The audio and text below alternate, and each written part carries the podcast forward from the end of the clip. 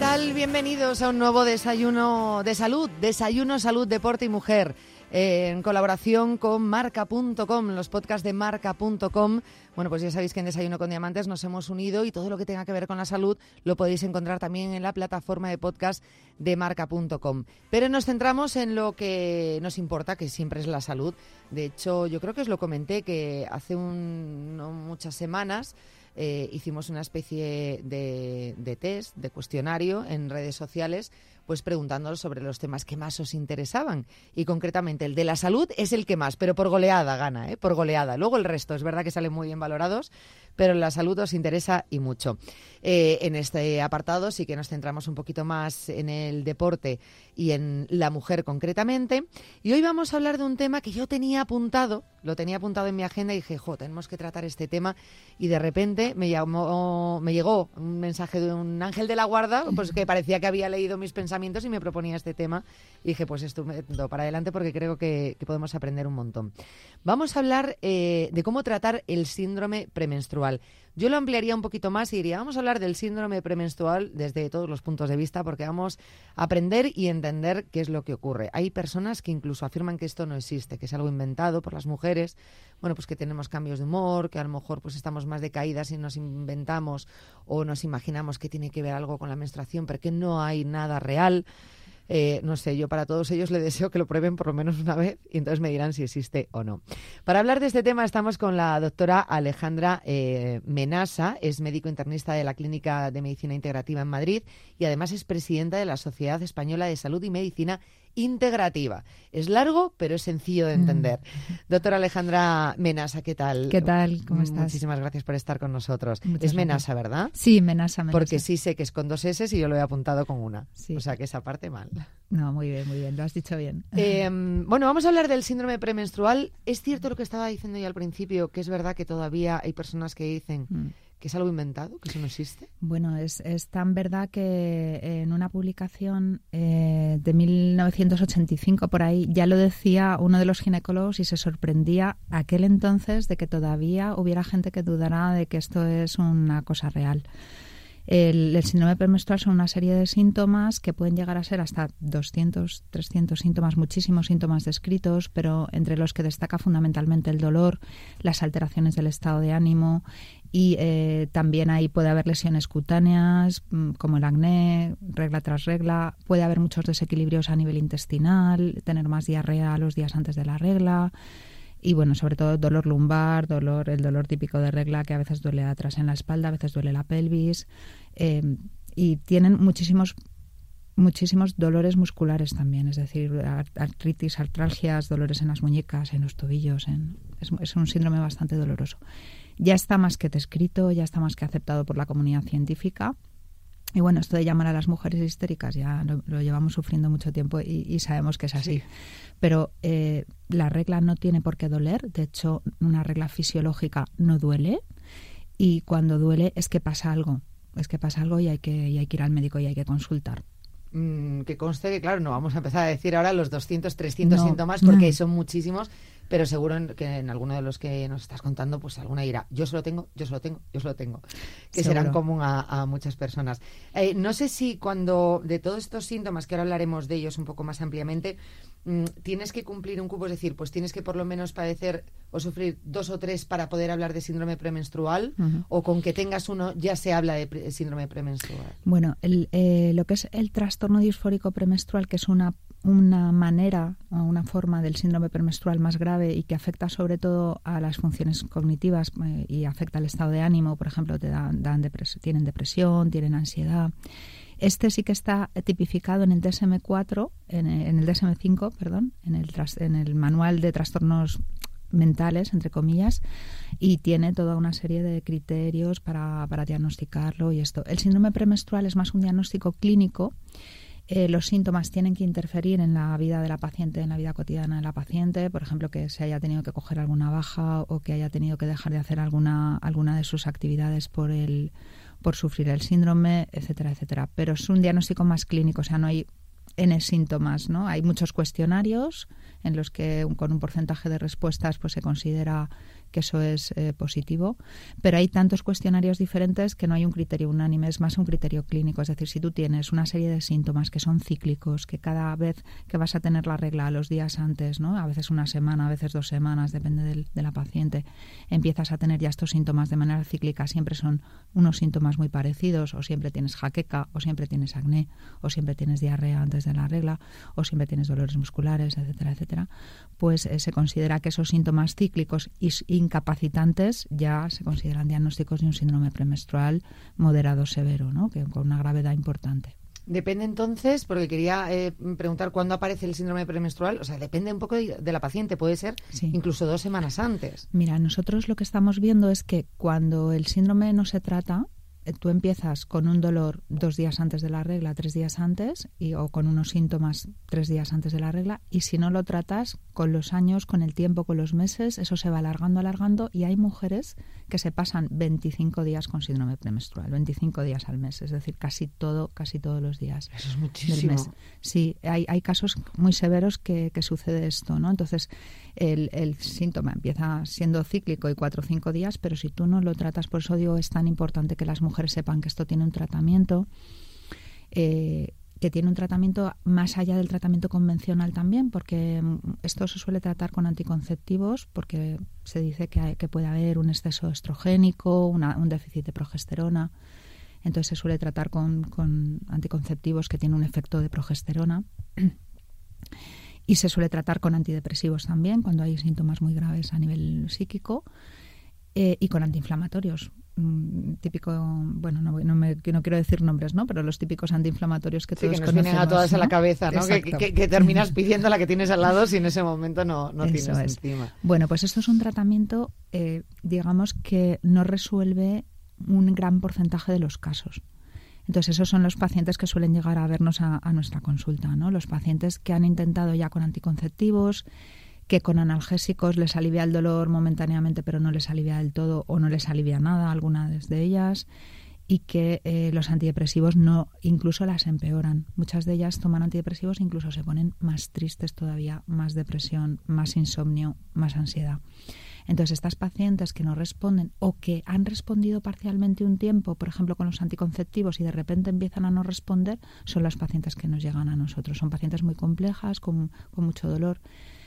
hay que señalar que no es despreciable eh, los suicidios en estas pacientes, de lo desesperadas que están, que llegan a estar. Sobre en los casos más graves. En los casos muy graves, muy graves con trastorno disfórico premenstrual, esta puede ser una eventualidad. Entonces, lo que, lo que quiero decir, lo que quiero señalar es la gravedad que puede llevar a este síndrome asociada, ¿no? que no es una tontería, que es una cosa muy seria.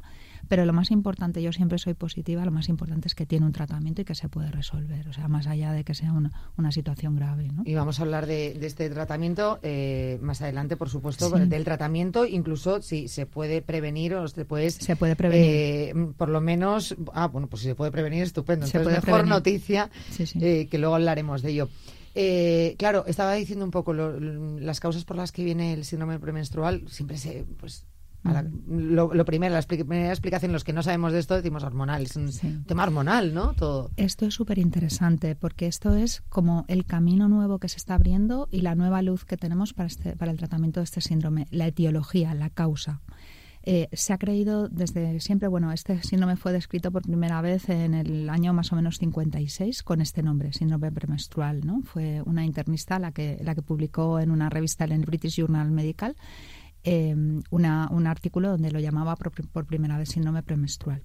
Ella es muy curioso porque estuvo investigando en las cárceles y vio que la mayoría de los delitos se cometían en el premenstruo, en la etapa premenstrual, en, mujeres, los delitos que eran cometidos por mujeres. Entonces ella empezó a investigar qué pasaba, ¿no? Y ella lo atribuyó primero a un trastorno hormonal, por eso se ha quedado un poco fijado, ¿no? Porque esa fue la primera con que es un trastorno hormonal. Evidentemente hay un trastorno hormonal, porque si no, no sería tan cíclico, es decir, las hormonas influyen, pero no son lo único. Lo que hemos visto, y es muy interesante, y esto es, es, la novedad, es que hay un trastorno inflamatorio en el útero, que suele ser de etiología infecciosa o de cosa infecciosa. Es decir, em, hubo una, una, doctora, que fue la doctora Bertone, que demostró que lo que pasaba en estas mujeres es que tenían una inflamación en el útero, o bien en el endometrio, en la parte que recubre el útero por dentro, en la mucosa, o bien en el cervix, en el cuello uterino. Y, y esta inflamación era la que producía los síntomas. Incluso ella llegó a decir que ahí había unas sustancias inflamatorias que se llamaban interleuquinas, que eran diferentes según los síntomas de la paciente. Es decir, tenían una interleuquina diferente si tenían más síntomas físicos y una diferente si tenían más síntomas eh, psicológicos, psicológicos, ¿no? Como depresión o ansiedad. Y entonces ahí se empezó a, relacionar directamente la inflamación uterina con, eh, con el síndrome premenstrual, con los síntomas. Luego vino otro doctor que se llama Attila y descubrió que en esas inflamaciones lo que había era gérmenes. Había gérmenes que muchas veces, sorprendentemente, proceden de nuestro intestino. Esto es una cosa que se está estudiando mucho. Hay ahora mismo un montón de artículos sobre la microbiota intestinal. Entonces, parece ser que cuando hay un desequilibrio en la microbiota, hay una permeabilidad del intestino, lo que se llama leaky gut syndrome, el síndrome del intestino permeable o del intestino agujereado. Y entonces esas bacterias pueden pasar muy fácilmente al aparato genital porque hay mucha cercanía entre el intestino y el... por proximidad. Por proximidad, ¿no? Por la permeabilidad, las, las bacterias pasan por ahí. Y entonces se ha visto que en muchas mujeres que tienen síndrome premenstrual hay infecciones, tipo cervicitis o endometritis, es decir, inflamaciones del cervix o del endometrio, eh, que son secundarias a una infección crónica. Y si tú no tratas la infección, pues esto progresa, progresa, progresa y por mucho que quieras meter hormonas, esas son las mujeres que les pones hormona y bueno, mejoran un poquito porque claro, no tienen el estímulo estrogénico, que es un estímulo inflamatorio, pero no se terminan de curar porque no has tratado la inflamación de Claro, eh, lo que están tratando son los síntomas. Realmente son muchos síntomas, tú vas a los síntomas pero no estás tratando en ningún caso el, origen, ¿no? Entonces, en este caso, pues puede ser infeccioso, que a lo mejor hay, luego se demuestra que hay también otros otros factores, ¿no? Que puedan afectar, pero eh, mm. sobre todo el tema de la infección. Mira, por ejemplo, la cándida, que es una infección que tenemos, que tienen las mujeres con mucha frecuencia. Cuando tomamos un antibiótico, a veces nos pasa después que tenemos una vaginitis por cándida, ¿no? Entonces, eh, la cándida es, una, es un hongo que muchas veces se asocia con estas pacientes, es decir, es la causante de la inflamación en el útero eh, que luego produce el síndrome premenstrual. ¿Por qué se produce el ¿Por qué los síntomas de síndrome premenstrual por una inflamación? ¿no? Pues porque se producen prostaglandinas en el, en el órgano inflamado. De hecho, pues todos los analgésicos habituales lo que hacen es inhibir la síntesis de prostaglandinas. Una aspirina, por ejemplo, inhibe la síntesis de prostaglandinas y por eso quita el dolor y quita la inflamación. Entonces, si tú tienes las prostaglandinas producen todos esos síntomas. Si tú lees lo que produce los efectos que produce una prostaglandina, producen los mismos síntomas que produce un síndrome premenstrual. Inflamación de las mamas, inflamación de los de las articulaciones, de los músculos, dolor, eh, cefalea, acné, mm, retención de líquidos, que sabemos que, a veces antes de la regla engordamos uno o dos kilos, a veces, ¿no? Incluso las mujeres. Bueno, pues todo esto lo hacen las prostaglandinas. Entonces, se ha visto que esta inflamación incluso tienen efectos a nivel del sistema nervioso central, e, efectos de neurotransmisor. Es decir, te pueden poner muy nervioso, te pueden poner inquieto. No sé si os habéis dado cuenta cuando tenéis un virus, una gripe, eh, que se os pone un, poco de mal humor a veces, ¿no? Es decir, cambia, cambia el estado de ánimo cuando tú tienes un proceso inflamatorio infeccioso. Pues imaginaos tener un proceso inflamatorio infeccioso durante toda tu vida, 28 eh, días al mes, y que encima las hormonas empeoren la inflamación, porque en realidad la regla es una pequeña inflamación fisiológica. Es decir, el endometrio se inflama un poquito cuando se tiene que descamar, ¿no? El endometrio primero crece y luego se descama en forma de regla. Pues justo eso es un proceso de inflamación fisiológica. Si tú encima tienes un útero súper inflamado y un útero que tiene bacterias o, o, tiene hongos o tiene un virus, el HPV, que es muy frecuente, por ejemplo, el virus del papiloma, pues todo eso es inflamación multiplicada por 100 y todo eso es lo que produce tanta sintomatología, ¿no? Estábamos hablando de infección, claro, eh, yo me pregunto, porque por ejemplo la candidiasis está hablando, son eh, infecciones que notamos, ¿no? que sentimos, sabemos cuando tenemos una infección, pero puede ser que ahora un oyente diga, vale, yo no tengo síntomas de infección, con lo cual no es mi caso. Es que eh, puede ser que haya una infección asintomática, o sea, que no tengamos síntomas y esté. Claro, bueno, el ejemplo más frecuente es el HPV. El HPV, cuando tienes un, un, HPV en el cervix, a lo mejor no te enteras hasta que no te hacen una citología y te dicen, oye, que tienes aquí una infección por HPV. No te enteras de nada porque tú no tienes ningún síntoma. Pues, pero puedes tener un síntoma que no relaciones con la infección, como puede ser un síndrome premenstrual, alguno de los síntomas del síndrome premenstrual. Claro, o sea, que mm, como entendemos, eh, la infección no tiene por qué ser ese el síntoma, puede ser que sea sintomático y que en cambio estemos teniendo eh, una infección. ¿Se puede em, ver esa infección con alguna otra prueba? Sí, sí, claro, podemos verla. normalmente hacemos cultivos eh, o hacemos PCR, que se llama, que es una prueba específica que lo que hace es amplificar el ADN viral o el ADN bacteriano y entonces lo puede ver con mucha más facilidad. Con un número más pequeñito de bacterias igual yo lo puedo ver, que a lo mejor no crecen en el cultivo, pero que por PCR sí lo puedo. Entonces lo que se hace es un frotis de, la zona vaginal y de cervix y se, se, manda a microbiología y ellos lo pueden o bien cultivar y si no crece nada pues hacen, hacen una PCR. y en este caso, para tratar el síndrome premenstrual, si entonces aparece esa infección, se trataría la infección para aliviar los síntomas del síndrome premenstrual y a lo mejor tener pues que hay mucha gente que no quiere tomar un anticonceptivo porque no le apetece, porque no quiere, porque yo qué sé, por mil historias y, se ve obligada a ello porque porque su médico le dice, mira, mm, vamos a tratar el síntoma este. Ya. Claro, no solo que hay gente que no quiere, que eso cada vez hay más gente que, que no quiere, que quiere hacer cosas más naturales y, por, y para eso tenemos... O que quiere tener hijos, o yo qué sé, hay 800.000 historias. exacto. Y, pero además es que hay gente que no le alivian y que no le hacen bien y que le empeoran el síndrome. O sea, que es que encima tenemos que tener otra opción para, para abordar a esa gente, ¿no? Esas, a esas pacientes, a esas mujeres. estoy mm, alucinando, ¿no? Que por una infección, ¿no? Que te pueda puedas estar hablando, ¿no? De, poder curar ese síndrome premenstrual, porque eh, también habrá muchos pacientes que digan, a lo mejor incluso pues más jóvenes, ¿no? Que nos estén escuchando y digan, no, yo bueno no no tengo síntomas. El síndrome premenstrual puede aparecerte de repente con treinta y pico años, con cuarenta, con veinte y pico, o ya desde pequeña, en cuanto te viene la regla, ya empiezas a apuntar maneras. Pues depende, depende mucho. Por ejemplo, si es una niña que ha recibido muchos antibióticos en la infancia, tenemos que tener en cuenta que esa flora intestinal estará totalmente desequilibrada. Entonces, esas, esas pacientes tienen muchísimo más riesgo de hacer un premenstrual más jovencitas, más pequeñitas. Lo, lo, más típico, el cuadro muy típico es después del parto. Después del parto, como los partos ahora son muy instrumentados y además se suele poner antibióticos para evitar infecciones mm, después de, la placenta y todo eso.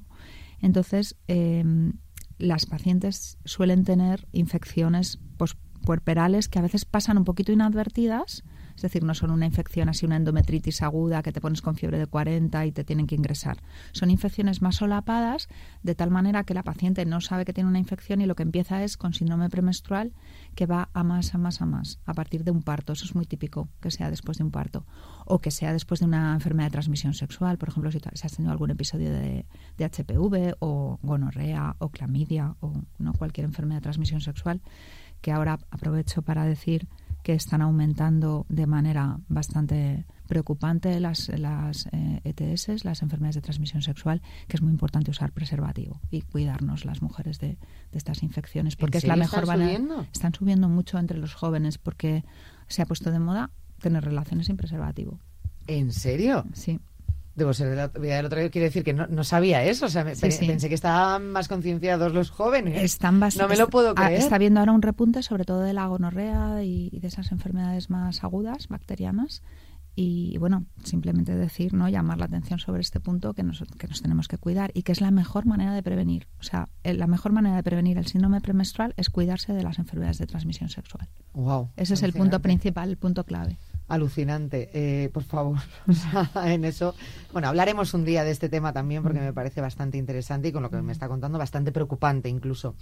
Em, entonces, eh, una vez ha tenido un hijo, puede ser que aparezcan más síntomas.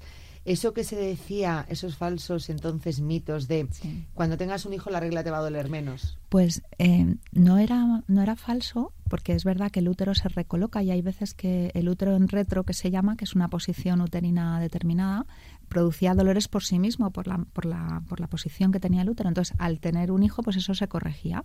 Pero claro, eso eran más en los partos naturales. Yo creo que ahora los partos están demasiado instrumentados, ¿no? Son muchos por cesárea, que las cesáreas se infectan mucho más, se complican mucho más.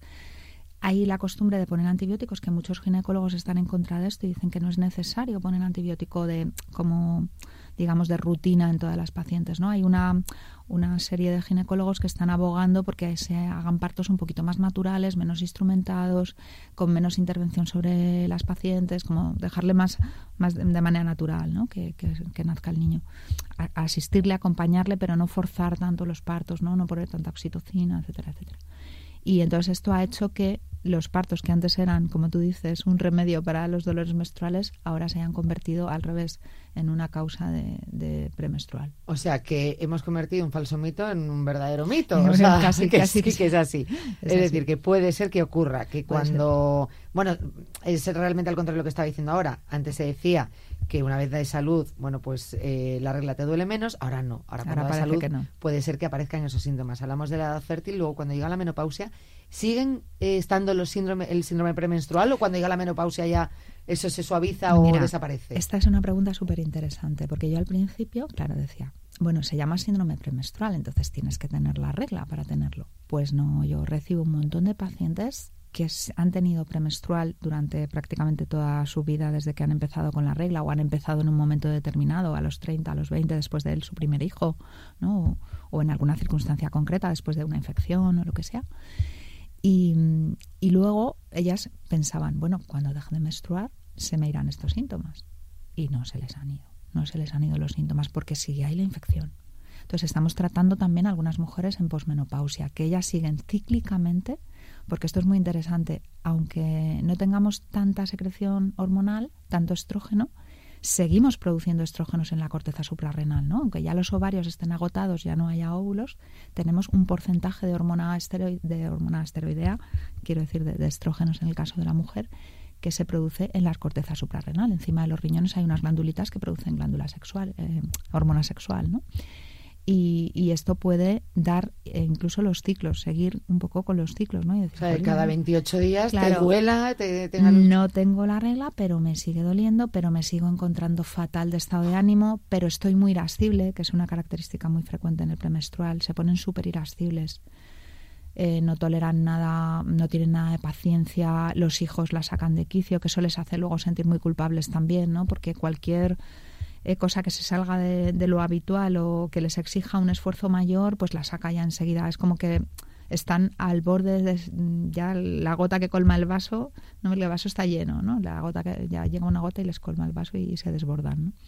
Y entonces es, es muy frecuente esto, la irascibilidad, que muchas veces les lleva a perder el matrimonio, a una situación. Sí, hacer situaciones insostenibles, aunque a lo mejor no llegues a separarte, pero llegas a tener situaciones realmente insostenibles. De hecho, los maridos muchas veces dicen, es que yo estoy casado con una mujer encantadora 25 días al mes y hay 5 días que es que es otra persona, no, no, no, no hay que la aguante, ¿no? Está insoportable. Es verdad, y es que parece que no, pero incluso eh, entiendes que a veces las parejas llegan a no entender este síndrome, no porque como te enfadas a veces por tonterías o incluso sin ningún motivo, saltas, o estás mal, o estás triste, o lloras, o te enfadas, la otra persona entiendo que le cueste pensar que, que por algo tan físico como es la menstruación, ¿no? Eh, pueda llegar a estar en esa situación. Llega a mm. ser un, poco duro y frustrante. Algo que, parece tan físico, pero hay tantos, mm. tantos factores psíquicos también implicados ahí, ¿no? En, la menstruación. o sea, lo que significa para la mujer ese periodo, ¿no? Ese momento. Yo me, claro, me he apuntado aquí y ahora me, acabas de desmontar, eh, Alejandra, todo esto, que si, si puede ser crónico o es crónico, es decir,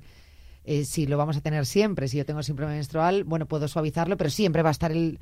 o eh, puedo solucionarlo de alguna forma. No, no, es crónico la mayoría de las veces. Mira, eh, un dato curioso es que la media de estas pacientes tardan unas 10 años de media, 10 años de media en diagnosticarlas. Van de ginecólogo en ginecólogo, de médico en médico, las mandan al psiquiatra, las mandan al reumatólogo, las mandan al dermatólogo, todos los síntomas, ¿no? Según el síntoma que tengas, tienes acné, pues te mandan al dermatólogo. Tienes dolores articulares, al reumatólogo. Y nadie, o sea, es como si, em, no sé si sabéis ese cuento de que le vendan los ojos a, a los a, unos científicos, ¿no? Y les, y les hacen tocar algo y les dicen, ¿qué es esto? ¿no? Y uno toca la pata del elefante, el otro toca la trompa, el otro toca... Y cada uno dice una cosa que no tiene nada que ver. Y hay uno que sin tocar nada, ¿no? Hace como una síntesis de lo que dicen los otros tres y dice, esto es, ¿no? Es un, es un cuento que se, que se cuenta mucho, ¿no? Dicen, eh, esto es un elefante, ¿no? Y ni siquiera, lo, ni siquiera necesita tocarlo, solo con escuchar la descripción de cada uno de los otros, ¿no? Uno dice, esto es una columna, ¿no? El otro dice, uy, esto es una cosa húmeda y blandita, ¿no? Es la trompa. Claro, la pues, descripción de cada, ¿no? Uniendo todas esas descripciones. Es lo que pasa un poco con estas mujeres, que, claro, el reumatólogo ve su parte, ¿no? el, el, el dermatólogo ve la suya, el psiquiatra ve la suya y nadie se le ocurre decir, oye, ¿y esto? Esta serie de síntomas de tantas, tan dispares y todos cíclicos, no tendrán que ver con la menstruación, ¿no? Por eso yo siempre digo a los compañeros médicos, porque se nos escapa mucho este diagnóstico. Siempre que veas en una mujer en edad fértil algo cíclico, piensa en síndrome premenstrual. O sea, un, un síntoma, aunque sea lo más raro, porque a veces es una epilepsia.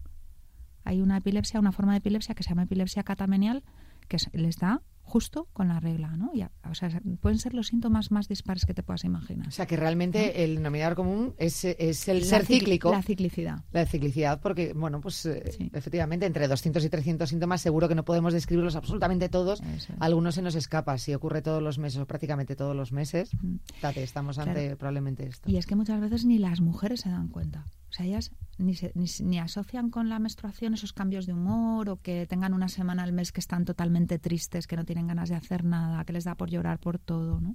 Y ni siquiera lo han asociado a la regla. O sea, hay muchas mujeres que, que la primera vez que la asocian es cuando vienen a la consulta. a veces que, te sientes incapaz incluso para realizar un trabajo que llevas realizando eh, años y de repente esa vez al mes dices, es que no soy capaz, es que soy malísima, mi trabajo es... De verdad, que es que es horrible, es que se pasa muy mal. El bajón de autoestima es un, síntoma muy, es un síntoma muy frecuente, que se sienten, son incapaces de hacer nada, pero claro, ¿quién va a hacer algo totalmente dolorida, eh, no totalmente desconcentrada? Es que Y a veces no está el dolor, pero están pequeños síntomas, ¿no? No mm. sé, es la sensación de pesadez, del cansancio, el no poder andar, el, todas esas cosas, ¿no? Es, la verdad que es, alucinante. Em, ¿Cómo podemos Primero, vamos a hablar de cómo podemos prevenirlo, cómo podemos ayudar a que esos síntomas no estén ahí. Vale, hay que hacer em, dos cosas fundamentales. Lo que hemos dicho antes de prevenir las enfermedades de transmisión sexual, es decir, siempre utilizar preservativo, todo esto. Eh, y luego revisiones ginecológicas periódicas, muy importante para detectar infecciones que pasan desapercibidas pero que pueden estar ahí, como la cándida o el HPV. A veces una cándida puede no dar tanta sintomatología, ¿no? Ni te da picor, ni te da, ¿no? Y está ahí la cándida. Entonces, revisiones ginecológicas eh, habituales, una vez al año mínimo. Y luego otra cosa es cuidar la salud intestinal y la alimentación. Eso es fundamental. Vamos ahí. Entonces, ¿cómo se cuida la salud intestinal? Cuidando la alimentación, intentando eh, reducir lo máximo posible la toma de antibióticos cuando no sea más, cuando no haya más remedio que tomarlos, tomarlos siempre con probióticos para evitar que la flora se, se dañe. Y luego hacer una dieta que llamamos antiinflamatoria. Y luego hay, hay pequeñas, o sea, la dieta antiinflamatoria en realidad previene muchas enfermedades, no solamente el síndrome premenstrual, previene muchas enfermedades crónicas. Eh, se trata sobre todo de reducir la ingesta de, trigo, de harinas mm, refinadas, mm, pues no integrales, por decirlo de alguna manera. Es mucho mejor tender a lo integral. Eh, reducir la ingesta de azúcar. El azúcar es mm, ahora mismo se está considerando ya casi un veneno, ¿vale?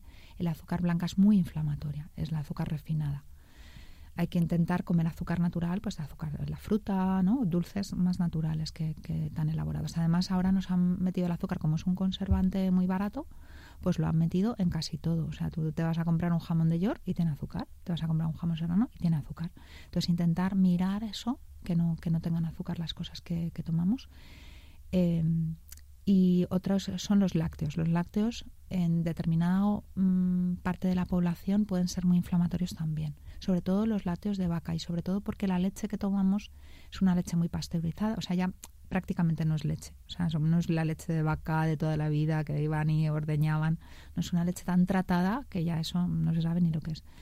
Entonces, eh, estamos intentando, o sea, estamos en general tendiendo los profesionales eh, que nos dedicamos a esto, cuando hay mucha inflamación, a reducir la ingesta de lácteos eh, y cambiarla por otras leches, pues leches entre comillas, no son leches, ¿no? Bebidas vegetales, sobre todo pues eh, la leche de coco, la leche de arroz, otras leches más vegetales.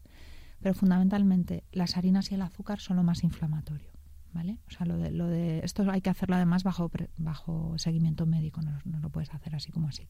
Claro, no entiendo, pues lo que decimos muchas veces. Con un buen nutricionista. No pueden decir de la leche es mala y me quito yo la leche y no hago nada más. No, espera, espérate, que el especialista te lo diga. O sea, no tú. A ver, eh, lo que sí es verdad es que hay muchos mitos acerca de la leche, como que es la única fuente de calcio, por ejemplo, lo cual no es cierto. Es mucho mejor fuente de calcio la almendra o es mucho mejor fuente de calcio el sésamo, sobre todo porque la absorción del calcio depende un poco del equilibrio entre el magnesio y el calcio. Entonces, el mejor, la mejor relación entre magnesio y calcio no es la de la leche. el calcio de la leche no es el que mejor se absorbe. Son ideas eh, también que se nos hacen. Yo, por ejemplo, he tenido últimamente problemas eh, muy fuertes y severos de hierro y entonces me decía de repente el médico, digo yo, no, si tomo muchas lentejas, ya, bueno, pero es que las lentejas no es lo que más hierro tiene. Y yo, pues a mí toda la vida me han dicho que lentejas. Claro. Y justamente no es lo que tiene hierro, pero de una manera bastante bastante limitada. Sí. Es de decir, yo me he sorprendido bastante. Claro, el hierro de los berberechos, por ejemplo, de los mejillones o de las fresas, se absorbe mejor que el hierro de, las lentejas. es que justo me explicaba eso. Dice, ya no solo es la cantidad de hierro, sino la absorción que provoca ese alimento. Entonces, y diciendo, jolín, y toda la vida cada vez que, esto me tiraba cinco días comiendo lentejas. Y a lo mejor no estaba haciendo nada. Y con un plato de berberechos o de fresas lo conseguías. Pues con esto es un poco lo mismo. Exacto, eso es. Sí, que a veces hay como eh, prejuicios sobre la nutrición que están muy establecidos y que son una cosa más, yo creo, a nivel de marketing pues de las empresas, de las grandes empresas de la industria alimentaria. ¿no? Que nos han metido en la cabeza que la leche, que el azúcar, que no sé qué. Nos han demonizado las grasas. Las grasas son un amigo, las grasas vegetales, el aceite de coco, por ejemplo, el aguacate, las semillas. Hasta hace poco estaba, pero vamos, te veían tomar un aguacate y todo el mundo, ¡hala, con lo que engorda ese! Dios mío, qué grasa tiene! y ahora de repente, oye, no, pero es que es grasa buena. grasa buena. Ahora sí, ahora sí podemos tomar el aguacate. Es que a veces... Sí, os mareamos, ¿no? Los médicos. no, incluso nosotros mismos, ¿sabes? Que nos dicen, engorda, tiene muchísima grasa. Grasa es sinónimo de engorde y de ya me voy a poner como un tonel y ya lo tengo que descartar. Sí, pero no descartamos el bollo de la... Hay grasas y grasas. De la máquina, ¿eh? La, grasa del bollo de la máquina es la que no hay que comer, pero la grasa vegetal buena hay que, hay que comerla, por supuesto que sí. El deporte en esto tiene... Fundamental, el porque, deporte. Eh, claro, yo era mi pregunta. Por ejemplo, si alguna de nuestros oyentes es deportista profesional, que nos escuchan también profesionales, pero también aficionada y practica mucho deporte, el, esto es una pescadilla que no sé por dónde empezarla, porque claro, yo tengo el síndrome premenstrual, es a veces incapacitante, no me puedo ni mover, pero el deporte es bueno, entonces tengo que practicarlo. ¿Qué hago? Vale. No paro, no paro. Mira, hay estudios ya, esto hay, muchos estudios de que el, el, deporte mejora el síndrome premenstrual, mejora los síntomas, reduce la dismenorrea en general, o sea, toda la dismenorrea sin llegar a ser un síndrome premenstrual severo, solamente el dolor de la regla ya lo mejora el deporte. O sea, esto está más que demostrado, sobre todo eh, tanto un deporte aeróbico como un deporte más isométrico tipo pesas o tal, los dos mejoran el, síndrome premenstrual. Entonces, ¿qué tengo que hacer? Pues tengo que tratar el síndrome premenstrual para poder Eso hacer primero, deporte. Claro. claro, es obvio, es evidente. Y luego, si no, hacer un deporte que yo tolere, por ejemplo, hacer un pilates más suave o hacer un yoga o hacer un deporte, empezar por algo más leve, ¿no? Algo más, más llevadero como un yoga suave o, ¿no? o un pilates dirigido. El pilates puede ser llegar a ser muy fuerte, ¿no? Por eso digo un pilates más suave, con una buena profesora de pilates que vaya ¿no? que vaya implementando los ejercicios más fuertes pues más adelante cuando estemos con menos dolor pero siempre tenemos que tener claro que el, que el deporte nos va a ayudar a, reducir el dolor o sea, siempre, sí o Porque sí. Porque el, deporte libera endorfinas. Y las endorfinas son una cosa que les falta mucho a las pacientes con, con síndrome premenstrual. Tienen las endorfinas muy bajitas de tanto consumirlas para reducir ese dolor, ¿no? Al final se reducen eh, pues las hormonas que biológicamente reducen el dolor, que son las endorfinas. O sea que tenemos que practicar deporte. Una persona que no pueda dejar el deporte o, en este caso, que se dedique profesionalmente, modificar esos días su deporte, eh, no continuar con su práctica normal, incluso a lo mejor hasta viene bien, ¿no? El poder variar no acostumbrar al cuerpo y en esos momentos pues adaptar ese deporte o ese ejercicio lo que mejor le pueda venir y ya sí, está. eso es, eso es. O sea, no dejar de entrenar, no dejar de moverse porque además mm, la rigidez eh, y quedarse quieto empeora el dolor. O sea, que no lo creamos. Hombre, a ver, hay momentos que estas mujeres están dobladas que no pueden hacer claro. se tienen que meter en la cama. Tampoco seamos, ¿no? No le vamos a decir, pues no, pues tienes que hacer deporte, ¿no? En ese momento pues hay que dejarla descansar. A ver, es verdad que, el, que los síntomas que podemos tener en, en, este trastorno no son continuos, es decir, hay momentos que estás mejor, bueno, pues aprovecha esos momentos, ¿no? Eso es. No, no son, tú imagínate que estás dos o tres días con ocho síntomas y 24 horas, entonces ya... Bueno, hay, hay algunas, hay algunas mujeres que están así, hay algunos casos muy graves, de verdad, nosotros vemos casos gravísimos que que es, una y, y, es, y, es, muy reconfortante ver cómo estas mujeres te dicen frases como es que me, has me habéis devuelto la vida, no, o sea, yo no sé cómo los voy a agradecer esto y nosotros solo estamos haciendo nuestro trabajo como médicos y tratando y ayudándolas porque pero la verdad es que están tan incapacitadas que, bueno luego luego quedan agradecidas pero de una manera impresionante. Es muy bonito es muy emotivo las, las frases que te dicen. Es que es importante porque son unos síntomas que nos acompañan siempre. Entonces claro cuando de repente ves luz y ves que te están ayudando y que lo estás solucionando. Y luego mm, el maltrato que a veces por desconocimiento la medicina infiere a estas mujeres, ¿no? Porque eh, quiero decir, algunos compañeros médicos que desconocen el síndrome, pues a veces llegan hasta tratarlas un poco como de locas o ¿no? Mm. O de quejicas, porque a veces eh, te dicen, bueno, mujer, tienes la regla, ya está. Ya, esto son cosas de mujeres, es que esto viene con ser mujer. Ya, pero no, perdóname, es que no no, no estoy de acuerdo. O sea, no tiene que ver con, ser mujer esto, quiero decir. que tiene que ver con estar enferma, no con ser mujer. Claro, es que es eso. Y que luego que sea algo tan simplista como tienes la regla. Bueno, pues la regla tienen todas las mujeres, que no. Mm. Y eso un poco, al contrario, em, lo dicen como síntoma de debilidad hacia la mujer, ¿no? Porque se está quejando en ese momento. Pero, pero creo que es que han demostrado una excesiva fortaleza. Es decir, nos hemos acostumbrado tanto al, al, síndrome premenstrual, porque es, mm, yo creo que es muchísimo más generalizado de lo que nos podemos imaginar. Mm, yo no sé hablar de porcentajes, pero bueno, casi 10 de 10, o sea, perdón. Por lo menos en un síntoma. Vamos a ver, algunos síntomas mínimos tiene mucha gente que, ya te digo que no hay que, que no tienen por qué. Pero no hay que tenerlos. No tienen por qué Ahí está. O sea, si tienes síntomas es porque una mínima inflamación hay, aunque sean síntomas leves. Creo que eh, empezaste antes así, Alejandra, y creo que eso es importante tenerlo claro. Eh, nos hemos acostumbrado por historia, desde nuestros antepasados a día de hoy, a esos síntomas, pues eh, como voy a tener la regla es normal, pues me callo. Pues no, no tenemos que acostumbrarnos al dolor, no tenemos a, estar mal, a estar agobiados, a estar con esos cambios. no, no, no. Mm, creo que ahora mismo tenemos de verdad en nuestra mano el, poder terminar con todo esto y, que no, no, no, se tiene que vivir con dolor, no se tiene que aprender a vivir con dolor. Exactamente, estoy totalmente de acuerdo. Y eso de, desterrado, eh, desterrado totalmente. Eso de que hemos venido a este mundo a sufrir, que era una cosa de nuestras abuelas, pues ya, no, ya, no, Que la vida no te dé nada que no puedas soportar. Pues chico, si puedo poner de mi mano para no soportarlo, pues que quieres que te diga que me lo traiga, pero voy a intentar eh, aliviar los dolores. Eh, la verdad que, que se me ha ido un poco ahora mismo Em, ¿Por dónde? si quieres retomar un poquito que estábamos diciendo cómo prevenirlo y hemos, em, hemos empezado a hablar de la dieta y, del tratamiento también. me refiero a que no sé ahora mismo, o sea, estoy totalmente, se me han ido los esquemas. Porque claro, yo decía, vale, si no me preguntan el tratamiento y tal, Hormonas, yo no sabía todo esto de mm. los tratamientos, la prevención, tal. Dios mío, digo, ahora hay mucho más de lo que hablar. Pues nada, otro día venimos y seguimos Hay que seguir, pero sí me gustaría ya para ir terminando hablar de ese tratamiento, aparte de bueno, trabajar en la prevención.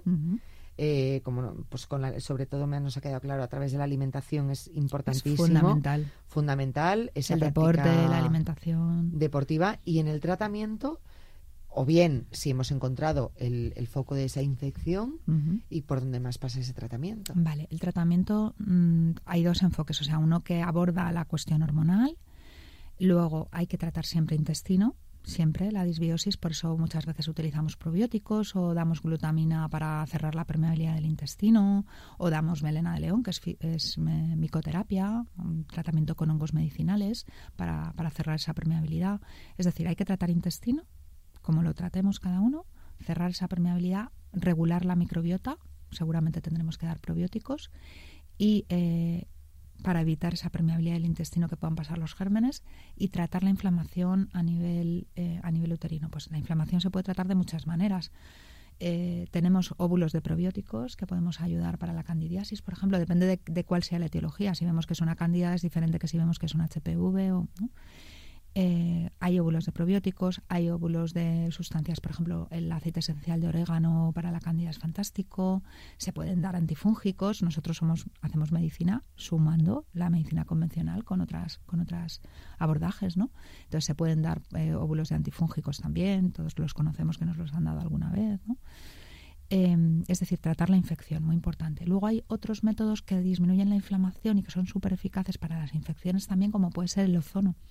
El ozono es un, gas medicinal, O3, que es un gas súper interesante. Yo la verdad que me ha dado muchísimas alegrías eh, el ozono en estas mujeres, porque reduce la inflamación, reduce la infección, eh, mejora el estado de ánimo, porque es, regula los neurotransmisores. Sí, de hecho, el ozono no se ha utilizado también, por ejemplo, para cuando tienes dolores de cabeza o... En deporte se utiliza mucho. O en deporte, por ejemplo, sí, en deporte se utiliza mucho. De hecho, hubo los, los deportistas de los equipos rusos utilizaron esto mucho y luego se ha considerado en algunos en algunos mm, eh, sitios un, un, eh, un doping, ¿no? Un doping, un doping sí, porque claro, mejoras mucho la calidad de los hematíes y la cesión de oxígeno a los tejidos, entonces mejoras el rendimiento deportivo un montón.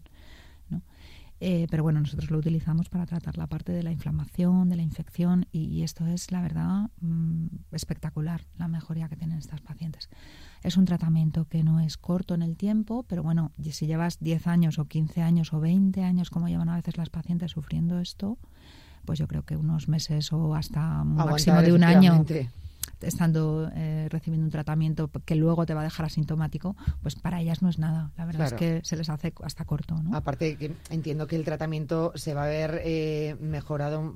Empiezas a mejorar paulatinamente desde la primera sesión. Si con las rutinas, por ejemplo, si cambias la alimentación, aparte tratas esa infección, luego con este tratamiento va a ser algo paulatino donde se va a ver pues, reforzado ¿no? ese tratamiento, como si solo haces ozono, por ejemplo. Bueno, pues a lo mejor si llevas una alimentación correcta. Claro, por eso hacemos un tratamiento integrativo. Somos un equipo multidisciplinar el que vemos al paciente y hay una nutricionista y hay un psicólogo o un psicoanalista eh, para ayudarla también a sobrellevar todo esto, para ayudarla a cambiar su relación con su feminidad, que eso también está muy en juego, ¿no? Porque a veces es que terminas odiando ser mujer, no, ¿no? Con tanto dolor y con tanto, ¿no?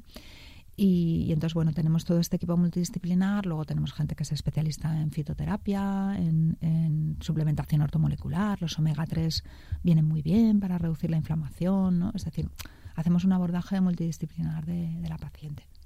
Voy a decir una cosa, igual que no me gusta nada cuando se le dice a las mujeres, bueno, tienes la regla o tal, lo cual, eh, mm. o bueno, mujer, tampoco es para tanto, es cierto que tampoco me gusta que se le diga a los hombres. Claro, como tú no lo tienes, porque ellos también tienen otros cambios y otros problemas.